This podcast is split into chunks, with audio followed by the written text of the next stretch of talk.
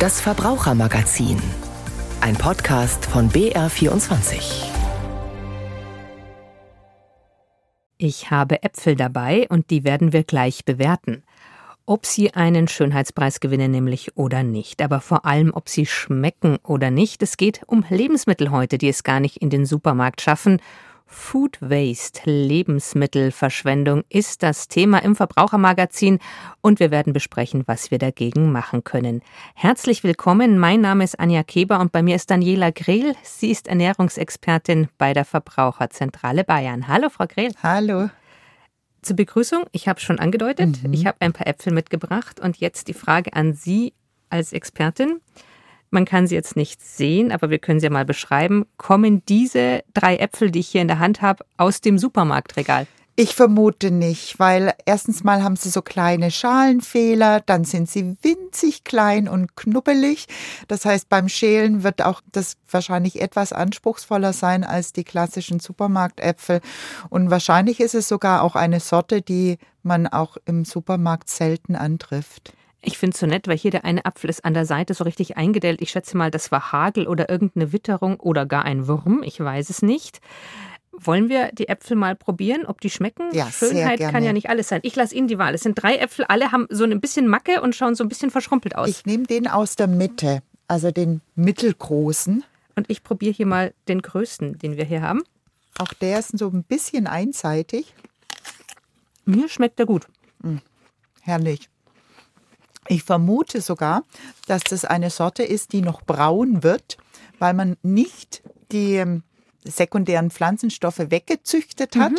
die dazu führen, dass der äh, Apfel braun wird. Lecker, ich möchte gar nicht aufhören zu essen, aber ich muss jetzt weiterreden. Schauen wir mal, ob der Apfel braun wird. Das können wir dann mhm. beobachten. Sekundäre Pflanzenstoffe weggezüchtet, ist es schlecht? Ja, natürlich, ich muss ehrlich sagen, ich mag auch keine braunen Äpfel, aber diese Bräune entsteht, weil diese sekundären Pflanzenstoffe bei dem Zerbeißen, also bei dem Zermahlen von den Zellen mit Sauerstoff in Berührung kommen und dadurch werden sie braun. Und ähm, je weniger wir sekundäre Pflanzenstoffe haben, desto weniger gesundheitlich förderlich sind die Äpfel. Schade eigentlich. Also ich bin mir relativ sicher, die werden dann auch noch braun, um das Ganze aufzulösen. Klar, die kamen nicht aus dem Supermarkt, die kamen mhm. bei mir aus dem Garten. Die habe ich gepflückt vor ein paar Wochen. Das sind ein bisschen, also angedetscht, nicht gleich groß, verschiedene Größen. Die Verbraucherzentralen, die haben ja einen Marktcheck gemacht, 2021 und 2023, also zweimal. Da wurden bundesweit Stichproben genommen. Das waren Äpfel und Karotten. Was war denn das Ergebnis? Genau, also das Problem ist ja, dass wirklich diese Schönheitswettbewerbe im Supermarkt einfach dazu führen, dass solche Äpfel gar nicht angeboten werden. Ja, im Schade besten eigentlich. Fall werden diese Äpfel dann irgendwie verarbeitet. Äh, meistens werden sie aber untergepflügt oder komplett äh, weggeschmissen. Und das ist halt einfach ein ganz großer Punkt, was die Lebensmittelverschwendung dann auch ausmacht. Und unsere Forderung ist im Prinzip, dass wirklich auch Äpfel und Möhren, die vielleicht nicht unbedingt der Norm entsprechen, entsprechend trotzdem im Supermarkt angeboten werden. Gerade bei Karotten ist es ja so, die können ja auch einfach krumm wachsen, wenn da jetzt ein Stein oder eine Wurzel im Weg ist. Was ist denn schlimm, wenn eine Karotte krumm ist? Ja, das ist nämlich genau das Problem, dass diese Natürlichkeit Jetzt habe ich ein Apfelstück im, im Hals, so richtig eingesaugt. Ja, also die Anbieter vermuten, dass diese ja, krummen Möhren oder Äpfel dann eher im Regal liegen bleiben, aber mehr Natürlichkeit bedeutet auch, dass es besser fürs Klima ist, weil einfach weniger Pflanzenschutzmittel notwendig sind, weniger Dünger. Und deswegen sind viele VerbraucherInnen darauf zurückgestiegen, dass sie sagen, Nee, wir möchten eher naturnahes Sortiment und nicht die High-End-Riesenäpfel. Äh, so, und es ist soweit, mein Apfel, den ich angebissen hat, er wird braun. Eindeutig. Ja, bei mir auch.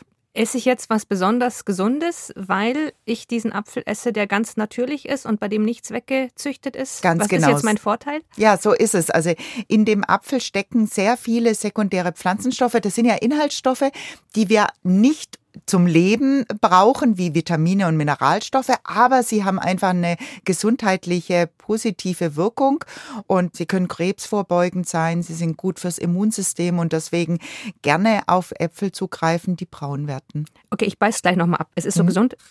Aber nochmal die Frage, warum schaffen es wirklich nur die schönen Gemüse das schöne Obst ins Regal? Ja, das fragen wir uns zum Teil auch, weil die Klassen, also Klasse 1 und 2, gibt es ja eigentlich nur noch bei ganz wenig Obst und Gemüse. Das hat man schon vor vielen Jahren abgeschafft. Also die Supermärkte dürften solche Dinge auch, äh, also solches Obst und Gemüse auch anbieten, die ähm, vielleicht nicht ganz so der Norm entsprechen. Es dreht sich ja bei den Klassen auch nicht darum, dass der Apfel besonders gut schmeckt. Also der Geschmack ist da eigentlich gar nicht vordergründig, Haben sondern es gesehen? geht um die Größe dass wir halt keinen Mangel auf den Schalen haben, dass wirklich ja so goldbackig sind, wie man vielleicht beim Schneewittchen im Märchen es kennt. Ne? Kommen wir doch mal auf die Klassen. Klasse 1 heißt wahrscheinlich, ich bin der perfekte Apfel und schaue aus wie alle anderen Äpfel, oder? Genau, es geht wirklich ums Ausschauen, also dass er eine gewisse Größe hat, dass die Schale wunderbar ist, dass sie auch eine gewisse Rotfärbung haben. Aber das hat, wie gesagt, überhaupt nichts äh, an Aussage, was den Geschmack angeht, beziehungsweise auch den positiven Inhaltsstoffen wie die sekundären Pflanzenstoffe. Klasse 1 bei Karotten hieße dann, auch diese Karotten sind alle gleich groß, schauen alle schön aus, sind nicht irgendwie um einen Stein rumgewachsen. Richtig. Also es heißt zum Beispiel nicht, dass sie ungewaschen angeboten werden dürfen oder mit irgendwelchen äh, Schalenfehlern. Prinzipiell muss die Ware einwandfrei sein. Was Klasse 1 und 2 ist, ist wirklich nur noch ein Schönheitswettbewerb. Werden denn in Supermärkten Ihrem Marktcheck nach auch Gemüse- und Obstsorte der Klasse 2 überhaupt angeboten? In ganz, ganz seltenen Fällen. Also drei Viertel der Ware war wirklich Klasse 1 und da haben die Händler tatsächlich höhere Anforderungen manchmal als das Gesetz überhaupt. Der Rest, Klasse 2, haben wir hauptsächlich in Biosupermärkten angeboten gesehen oder wirklich ganz speziell vermarktet als krumme Dinger. Gibt es eigentlich nur Klasse 1 und Klasse 2 oder gibt es auch noch Klasse 3, 4, 5?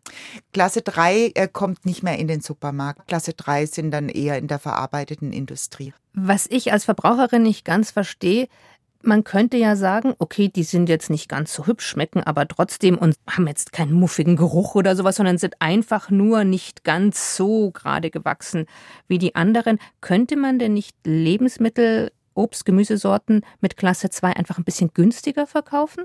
Ja, das passiert tatsächlich auch in den Supermärkten, aber es wird einfach vom Angebot viel zu wenig angeboten. Das ist ja im Prinzip auch so äh, unsere Kritik. Wir haben ja ein Reduktionsziel, was die Lebensmittelverschwendung angeht und da müssen wir an allen Stellschrauben arbeiten und nicht nur an uns VerbraucherInnen, dass wir hier Lebensmittelverschwendung vermeiden, sondern auch in den anderen Produktionsschritten vom Handel bis zur bis zum Landwirt. Und äh, der Handel hat zwar relativ wenig, was weggeschmissen wird, aber durch diese hohen Anforderungen kommt es ja gar nicht dazu, dass die Lebensmittel im Supermarkt angeboten werden. Und das muss auf jeden Fall geändert werden. So, und jetzt betonen wir nochmal, was passiert denn mit dem ganzen Gemüse und mit dem ganzen Obst, das Macken aufweist? Hintergrund, es wurde ja mit einem großen Energieeinsatz produziert.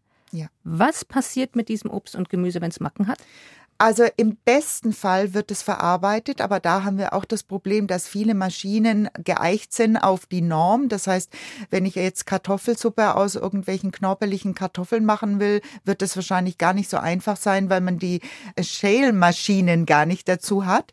Das heißt, im schlimmsten Fall wird es einfach untergepflügt bzw. entsorgt.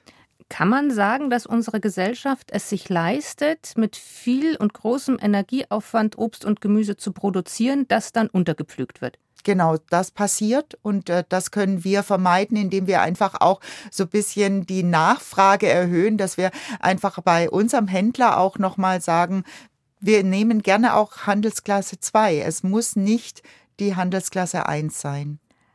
Könnte denn der Handel Ihrer Meinung nach die Lebensmittelverschwendung beeinflussen? Und wenn ja, was könnte er denn tun? Also in dem Fall ist es auf jeden Fall wichtig, dass man auch mit Schönheitsfehler Obst und Gemüse anbietet, weil wenn wir das Angebot haben als Verbraucherinnen, bin ich mir auch sicher, dass das dann auch wahrgenommen wird.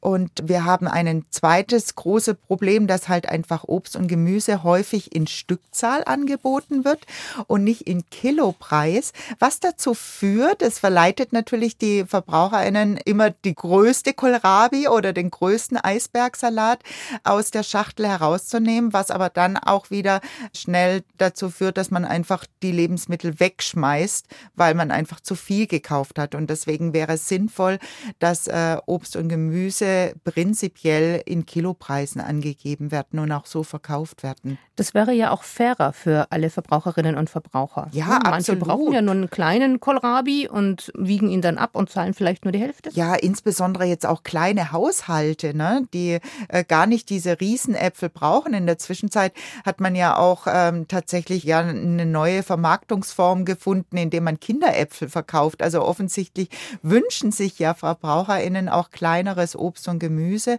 Aber wenn ich natürlich die Wahl habe und mehr bekomme, dann ist vielleicht das Belohnungszentrum irgendwie aktiviert und man nimmt dann doch wieder den größeren Kohlkopf, den man vielleicht gar nicht verwerten kann. Welche Folgen hat denn das jetzt, wenn Obst und Gemüse per Stück und nicht per Gewicht verkauft werden? Wenn wir das per Stück äh, verkaufen, ist es halt einfach so, dass die kleinen, krummeligen äh, Teile wieder übrig bleiben und dann zumindest ein Großteil dann einfach auch wieder weggeschmissen wird. Und wenn wir das auf Kilopreis gehen, dann äh, wird das sicherlich besser vermarktet. Wenn ich abwiege, zahle ich ja weniger. Wenn ich jetzt aber nur einen kleinen Kohlrabi erwische, zahle ich ja das gleiche wie für einen großen Kohlrabi. Wie sind da die Unterschiede? Was haben Sie da rausgefunden? Ja, die waren enorm bei unserem Marktcheck. Also wir hatten bei den Kohlrabis bis zu 700 Gramm Unterschied. Also das sind im Prinzip dann die zwei Entscheidung, Kohlrabis. will ich eine oder zwei nehmen für denselben Preis. Und deswegen ist es ganz dringend notwendig, dass wir hier Kilopreise angeboten bekommen. Gilt übrigens auch bei dem Eisbergsalat. Das war die zweite Gemüsesorte, die wir kontrolliert haben. Auch da hatten wir bis zu 600 Gramm Unterschied. Unterschied. Das sind, wie Sie schon sagen, eigentlich die Entscheidung, ob ich ein oder zwei Eisbergsalate für denselben Preis nehme. Dann gehe ich hungrig in den Supermarkt rein, nimm dann doch den größten, weil er ja das gleiche kostet und dann muss ich es wegschmeißen. Ja, so esse. ist es, genau. Und um das zu vermeiden, ich will gar nicht sagen, dass es mir nicht auch passiert, dass man einfach äh, zu dem größeren äh, Produkt dann greift. Um das zu vermeiden, wären einfach ganz fair dann die Kilopreise. Wie viel Supermärkte haben Sie untersucht oder waren es auch nur Supermärkte, auch Discounter, waren Bioläden dabei? Wie viel waren das? Das war in ganz Deutschland, oder? Ja, es war ja so, dass wir 2021 diesen Marktcheck schon mal gemacht haben, ähm, haben dieselben Anbieter dann nochmal nach zwei Jahren besucht, mit dem Ergebnis, dass leider gar nichts sich verändert hat oder nur minimal. Und es waren insgesamt 25 Märkte in ganz Deutschland. Davon waren zwölf Supermärkte und elf Discounter und zwei Biomärkte. Und bei den Biomärkten waren wir wenigsten erfolgreich, was die Klasse 2 anging. Da gab es also vor allem bei den Äpfeln und bei den Möhren Klasse 2 in großen Mengen. Die Discounter haben tatsächlich auch nochmal so eine äh, Sonderform, dass sie krumme Dinge extra vermarkten. Die sind dann auch etwas günstiger als Klasse 2. Aber ansonsten waren wir da ja insbesondere beim Supermarkt nicht sehr erfolgreich. Jetzt tut der Handel aber auch ein bisschen was gegen die Lebensmittelverschwendung. Welche Ziele hat sich denn der Handel gesetzt und was kommt denn dabei raus? Was wird denn da gemacht? Ja, also prinzipiell wird auf jeden Fall darauf geachtet, dass Ware, die kurz vorm MHD ist, äh, reduziert wird, was äh, auch dazu führt, dass es dann eher abverkauft wird und nicht äh, nach hinten gelangt wird, um die äh, frischeste Milch zu bekommen. Und dann wird natürlich auch Ware, die aussortiert wird, äh, an Tafeln beziehungsweise an Foodsharing weitergegeben, so dass äh, auch hier versucht wird, auf jeden Fall die Lebensmittelverschwendung zu reduzieren. Und dann bietet natürlich auch auch die neue Technologie, also die KI, den Händlern eine Möglichkeit, viel besser zu planen, dass man einfach weiß, okay, das Wetter wird morgen gut, dann wird auf jeden Fall mehr Grillfleisch verlangt. Am, nächsten Tag ist vielleicht das Wetter nicht so gut, da wird dann eher andere Lebensmittel dann verkauft. Das sind ja schon mal gute Maßnahmen. Was fordern Sie denn noch? Was sind Ihre Forderungen noch an den Lebensmittelhandel? Naja, prinzipiell sind wir natürlich alle dran mitzumachen von den VerbraucherInnen, dass man auf die gute Lagerung achtet, äh, dass man nicht zu viel einkauft, dass man versucht wirklich äh, hier ja einfach die Lebensmittel wertzuschätzen. Und beim Handel gilt natürlich, dass hier einfach mehr reguliert wird, was einfach auch das Angebot angeht. Und auch bei den Produzenten selber ist es ganz wichtig, dass hier nicht zu viel weggeschmissen wird, sondern dass Alternativen aufgesucht werden, wie zum Beispiel, dass halt äh, Lebensmittel, die vielleicht nicht mehr in den Handel gelangen, eher in die verarbeitende Industrie gelangt. Der Handel hat ja Ziele bekommen, wie er die Lebensmittelverschwendung, Food Waste reduzieren soll. Erfüllt er die Ihrer Meinung nach, die Ziele? Also das Ziel ist ja bis 2030 die Lebensmittelverschwendung 50 äh, Prozent zu reduzieren. Es gab jetzt Zwischenmeldungen, wo wir auf jeden Fall auf dem richtigen Weg sind, aber es ist wirklich noch sehr viel zu tun, um diese Ziele auch zu erreichen. Die Verbraucherzentralen fordern ja auch in diesem Marktcheck, den sie gemacht haben, mehr Natürlichkeit im Obst- und Gemüseregal. Erstens, was ist mehr Natürlichkeit? Und zweitens, welche positiven Folgen würde das denn haben? Also mehr Natürlichkeit meinen wir einfach, dass der Apfel auch vielleicht ein bisschen krumm gewachsen ist oder die Möhre, dass vielleicht auch Schalenfehler ähm, erlaubt sind. Das heißt ja nicht, dass der Apfel nicht gut schmeckt. Es führt einfach dazu, dass dann weniger Pflanzenschutzmittel eingesetzt werden müssen, auch Was weniger ja super positiv wäre. Ja, auf jeden Fall. Also sowohl für unsere Gesundheit als auch fürs Klima. Also es würde im Prinzip jeder gewinnen, wenn wir hier mehr Natürlichkeit haben und nicht die hochgestylten Äpfel im Regal liegen haben. Also fassen wir das mal zusammen. Wenn wir Kundinnen und Kunden es akzeptieren würden, dass nicht jeder Apfel gleich ausschaut, hm. nicht jede Karotte, nicht jeder Kohlrabi, dann könnten wir den Pestizideinsatz senken. Definitiv. Den ja. Düngeeinsatz senken. Auch das. Und der Handel müsste jetzt aber auch aktiv werden, weil ich kann ja viel verlangen und wenn ich es dann aber nicht bekomme, dann kann ich es auch nicht einkaufen. Genau, und da plädiere ich einfach weiterhin penetrant bleiben als Verbraucher in, im Supermarkt, einfach auch danach verlangen und wenn es angeboten wird, wirklich kräftig zugreifen, weil dann werden wir sicherlich auch hier ja einen Umkehrpunkt finden. Und ich beiße damit gleich noch einmal in meinen Apfel.